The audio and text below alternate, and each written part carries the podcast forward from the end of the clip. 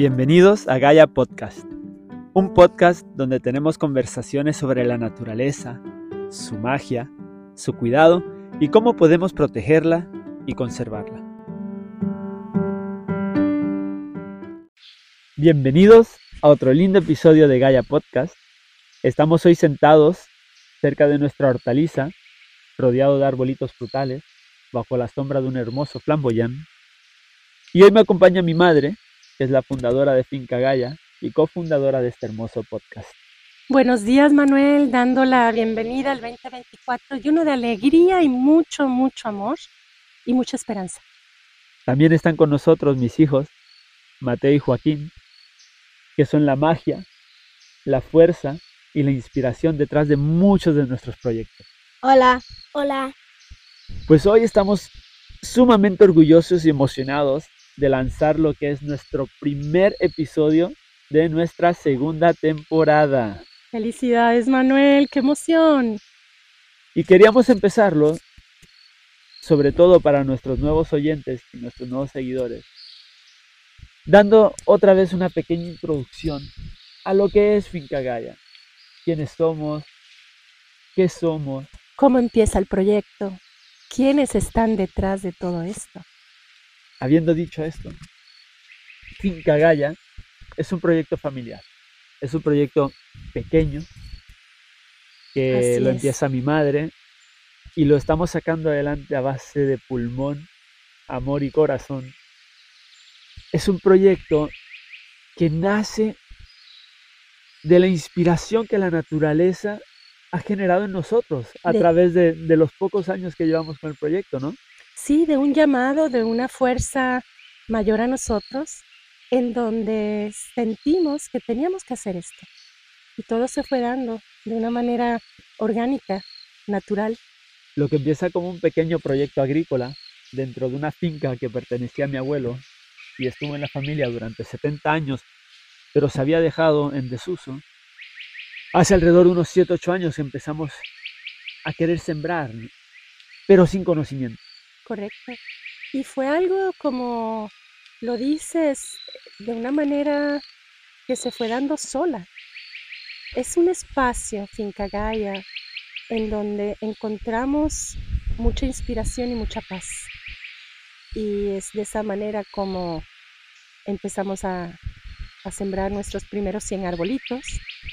Y de ahí comenzó el conocimiento, el aprendizaje constante y también la invitación de nosotros a nuestra familia y a los voluntarios, a las amistades que poco a poco fueron llegando y nos fueron ayudando a ir formando lo que tenemos ahora.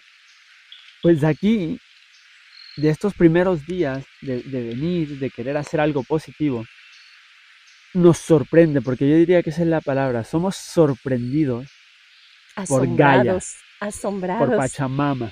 Correcto. el, la res- el- el recibimiento que nos da este entorno natural, toda la energía positiva, todo el aprendizaje, toda la magia y la maravilla que día a día, cada vez que estamos aquí en la finca, nos, nos transmite la naturaleza, Y- nos crea esta como que visión o necesidad de compartir todas estas maravillas que tiene la naturaleza, de alguna manera la tenemos que compartir. Y gran parte de lo que es Finca Gaia y de nuestro proyecto de conservación es compartir lo que estamos aprendiendo, es crear un programa de no solo proteger la naturaleza, pero educar para que nuestro proyecto sirva de inspiración a otras personas, ¿no? Sí, y que se puedan beneficiar de la misma mane- manera como nosotros nos hemos beneficiado todos estos años. Y eso es lo que quisiéramos llevar, ¿no? A la comunidad, a las escuelas, a las personas que nos visitan de todo Puerto Rico y de fuera de Puerto Rico, porque hemos tenido muchas personas que, que han venido a visitarnos de diferentes partes del mundo y que desde que llegan sienten esto que nosotros sentimos la primera vez que llegamos con nuestra familia. Y que es por eso lo que tú dices, queremos compartirlo, queremos que otra gente lo pueda también recibir como nosotros hemos recibido Y el, este y el poder y todo lo lindo que genera el compartir conocimiento y el compartir energía positiva. Quería mencionar en el podcast a Finca Agroamelias, que los pueden buscar en Instagram. Nos visitaron desde Colombia. Sí, eso es hermoso.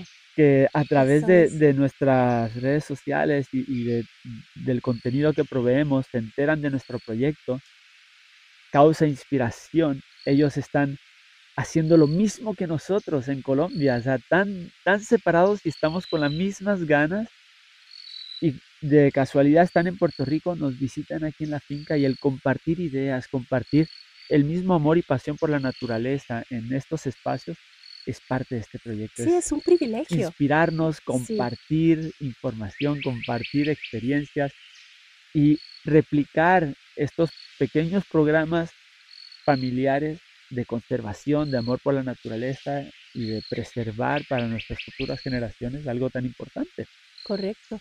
Y fíjate, Manuel, que es desde lo pequeño, como dices tú, que nosotros, el contenido que tenemos en la página, es un contenido que está hecho con mucho amor, con mucha pasión, y pareciera que es algo mucho más grande, eh, y que lo es, pero es, lo es de una manera eh, desde el amor, desde lo pequeño, y que queremos pues traer a nuestra audiencia que sepan que esto es algo que lo puede hacer cualquiera, lo puede hacer cualquiera porque la naturaleza está ahí para enseñarnos, para guiarnos, para ayudarnos. De acuerdo.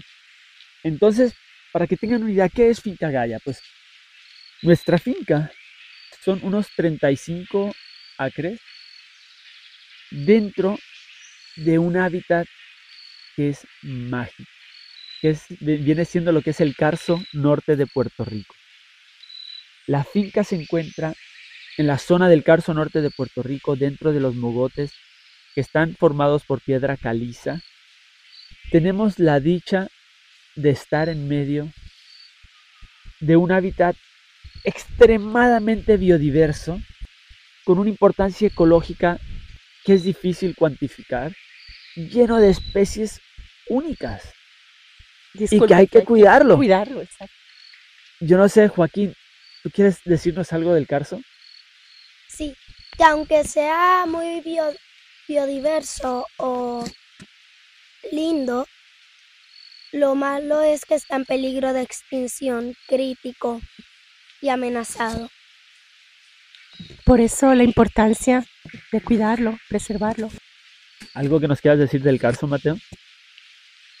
Es que un dato interesante sobre el Carso es que hay más biodiversidad de aves que en el yunque.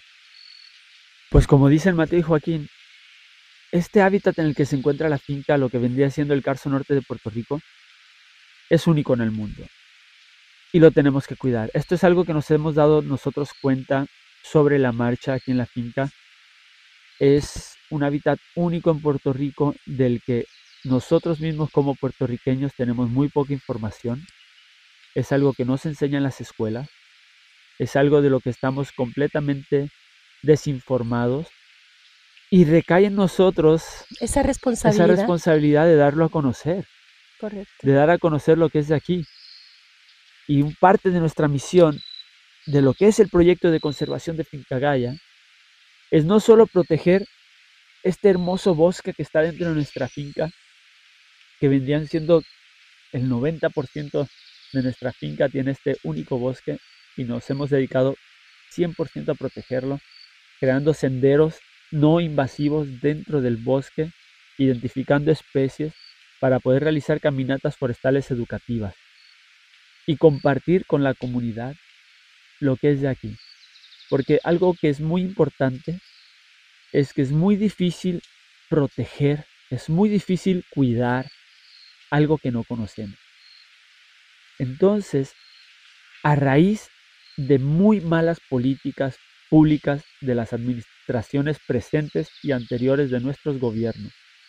El Carso ha sido y continúa siendo destruido en nombre de lo que llamamos progreso. El Carso desgraciadamente contiene material que se usa en la construcción. Entonces es un área pristina para las canteras. Las canteras agarran los mogotes y el bosque del Carso y lo destruyen por completo. Dinamitan, taladran, destruyen los mogotes, las pequeñas colinas y montañas, y lo dejan todo a nivel del piso, completamente destrozado, desértico, sin cuidado alguno de nada de lo que hay dentro del Carso, de las cuevas, del valor ecológico. Y después de que crean toda esta destrucción, entonces vienen pues urbanizaciones, centros comerciales, etcétera, etcétera. Esto genera un movimiento económico importante y por la codicia del dinero y hacer dinero rápido y hacer dinero hoy, no nos damos cuenta de lo que estamos acabando en perpetuidad, porque el carso es un hábitat que no se puede replicar. ¿Qué es el carso? El carso surge hace 40 a 100 millones de años atrás. El carso, los mogotes del carso, está toda esta piedra caliza, eran arrecifes de coral que hace cerca de 100 millones de años atrás estaban bajo el mar. Con la actividad volcánica que se genera durante millones de años, hace 40, 100 millones de años atrás, el carso, todo este, todo este arrecife de coral, toda esta vida, surge de debajo del mar y se forma lo que hoy en día conocemos como la zona del Carso Norte de Puerto Rico, que es un hábitat que se encuentra en muy pocas partes del mundo, muy poquitas partes del mundo. Entonces, si lo destruimos, se pierde para siempre. No es un bosque cualquiera, no es un bosque que talas y luego lo puedes volver a sembrar. Si tú destruyes el carso y destruyes el mogote, lo perdemos para siempre. Y con él todas las especies que tienen su hábitat en el carso, ¿no? Y por razones que no me las conozco yo todavía, que te digo que estamos aprendiendo todos los días, en el Carso la biodiversidad es muy alta a nivel de, de pocas áreas. En un área muy pequeña dentro del Carso encuentras más biodiversidad de plantas, animales, reptiles, insectos en bosques como el yunque, que es un bosque tropical de lluvia. ¿Qué tú me puedes decir, Mateo, en tus exploraciones aquí en la finca que está en peligro si no lo cuidamos. El palo de rosa, la roseta. Ah, no sé si sabían que la roseta tiene como un bonche de espinas en su corteza. Que son como erizos, ¿verdad? Sí, como erizo. El encinillo, la violeta, que es uno de nuestros árboles más bonitos de aquí de Puerto Rico, el matabuey, el bucayo, que tiene muchas espinas en, en el tronco y en las hojas. Por arriba y por abajo de la hoja. Por arriba y por abajo. El ausubo, la malagueta cítrica, que antes la, la malagueta cítrica la talaban y la destruían, porque se creía que para la cosecha de alcoholado dañaba el alcoholado. Dañaba el producto. Y así la, las cogían y las quemaban. La guayaba de monte, que es otro arbolito en peligro de extinción. Muy raro, un arbolito muy raro. La palme collón, que esa fruta es la fruta esencial para la cotorra puertorriqueña. Se cree que es uno de los alimentos principales de la cotorra puertorriqueña. La palma de lluvia, que es una de las palmas que ven bien alto encima de los mogotes, que es la más que sobresale. El cuero de sapo, la pasiflora murucuja, que es una parcha. El palo de cruz, que tiene como eh, una hojita y la puntita tiene una espinita en cada hoja la nia, el yaití y el briselet. Que el briselet pues tiene unas flores bien pequeñitas, blancas, con el, con, el centro amarillento, que atrae un montón de abejas, moscas, avispas, este, mariposas, hormigas. Y huele riquísimo. Sí. Estos son tan solo algunos poquitos de los que... Sí, hay muchos, muchos más. Muchísimos más, ¿de acuerdo? Y Joaquín, ¿qué tú me puedes decir de los animalitos que están aquí en peligro, en peligro de extinción en el Carso? La boa puertorriqueña, que es la única boa de Puerto Rico, endémica. Es de mis serpientes favoritas. El Anolis cubieris, que es un, es un lagarto verde que parece un camaleón. Y es uno de los más grandes de Puerto Rico. Ese es el lagarto más grande de Puerto Rico. Es hermoso. Diferentes especies de coquí, También el mucarito, que es el único búho de Puerto Rico. ¿Lo han escuchado en las noches? Suena como una paloma. Y también a, también a veces como si estuviesen riéndose como una hiena. El murciélago rabipeludo, que es un murciélago que en 10 años nada más se ha encontrado tres veces Aquí en Puerto Rico. aquí en Puerto Rico. ¿Y quién lo encontró una de esas tres veces? aquí en la finca. El pájaro bobo mayor, que no es no está en peligro de extinción, pero nada más se encuentra aquí en los mogotes. Sí, porque hay, hay muchas especies como el pájaro bobo mayor que necesitan del bosque. Por ejemplo, el pájaro bobo mayor es un ave que nunca vas a ver en la ciudad. Ellos necesitan el dosel del bosque para llevar su vida, para su reproducción, para su alimentación. Entonces, si talamos los bosques, esta no es un ave que se va a adaptar y la vamos a ver en el, en el arbolito de mi patio. Ellos necesitan... Ahí se está oyendo el pájaro bobo mayor. Mira, como si nos estuviese escuchando, qué bello. Nos está acompañando, definitivamente. Pues gracias, Mateo, gracias, Joaco, por, por esta lista de tantas cositas importantes que tenemos que cuidar, proteger. Y si las quieren conocer, los invitamos a que nos sigan o nos visiten. Acá, no sé si se escucha en el micrófono, pero ya, ya empezó la cantera que está al lado nuestro a trabajar y se escucha un martilleo. Bueno, Manuel, ¿y cuáles son nuestros planes para el 2024? Pues para el 2024 quisiéramos crecer este podcast aún más, poder invitar a más personas con conocimientos únicos para poder seguir teniendo estas conversaciones hermosas y enriquecedoras. También quisiéramos crear más senderos forestales para poder aumentar nuestras caminatas forestales, baños forestales estas caminatas educativas que estamos haciendo.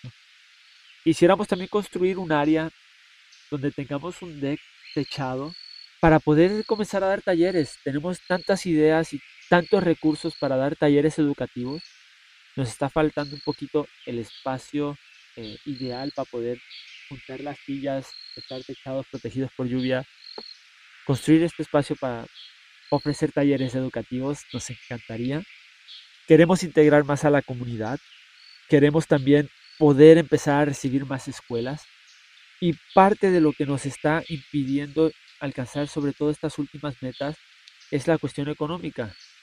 Resulta que para poder recibir escuelas necesitamos tener unos precios más accesibles a las escuelas y no podemos tener esos precios accesibles porque el budget de las escuelas, desgraciadamente aquí en Puerto Rico, se va en la transportación.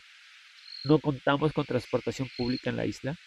Entonces, cada vez que una escuela quiere tener una excursión escolar educativa, tienen que contratar sistemas privados de transportación y ahí se les va todo el dinero. Entonces llegan aquí a la finca y nosotros quisiéramos de Miramores recibirlos de gratis, pero pues no podemos. Y no tienen el, el- el dinero para pagar tours, ¿no? Y pues nosotros poder hacer esto de una manera sustentable. So, quizás también una de nuestras metas este 2024 es alcanzar la sustentabilidad económica en la finca para poder recibir a toda a la comunidad, poder recibir a las escuelas. Y una de las maneras que podemos hacer esto es con la ayuda de todos ustedes. Acabamos este año de lanzar nuestra página de Patreon, donde si les gusta nuestro proyecto y nos quieren apoyar, pueden apoyar con una o aportar con una pequeña suscripción mensual de hasta 2 dólares mensuales. Con 2 dólares mensuales podemos hacer muchísimo.